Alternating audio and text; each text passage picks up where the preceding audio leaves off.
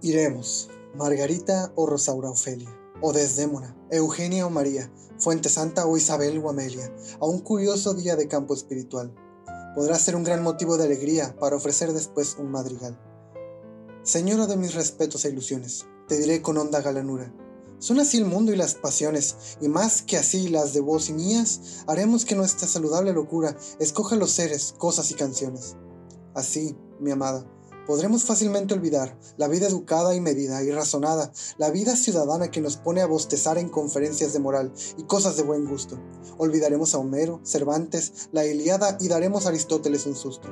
De Baudelaire tomaremos algunos personajes, dos o tres marquesas, y de Rubén Darío fuentes clásicas, pavos reales y carruajes, un abate, un poeta y parsifal, y un malicioso y astuto macho cabrio tocando su flauta con aire triunfal y un señor de las barbas de chivo llamado Valle Inclán.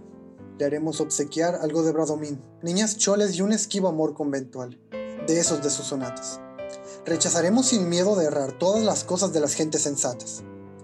Invitas a tu interesante amiga inquieta, aquella que teme a las buenas gentes que han leído a Freud, quedará quieta, con un pastorcillo de Almaida de Tremont.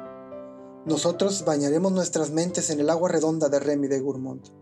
Pero señora, de mis sueños y locuras, hay que tener cuidado de la gente de mal, que andará rondando nuestras aventuras. Habrá que revisar los libros talentosos, sacar lo más docto del pensamiento universal y arrojarlo a la cabeza de los curiosos. Así será, Margarita o Rosaura Ofelia, o Desdémona, Eugenia o María, Fuente Santa o Isabel o Amelia. 8 pm en el cinematógrafo. Despertaremos a la urbanidad y cortesía o en el escaparate de un fotógrafo.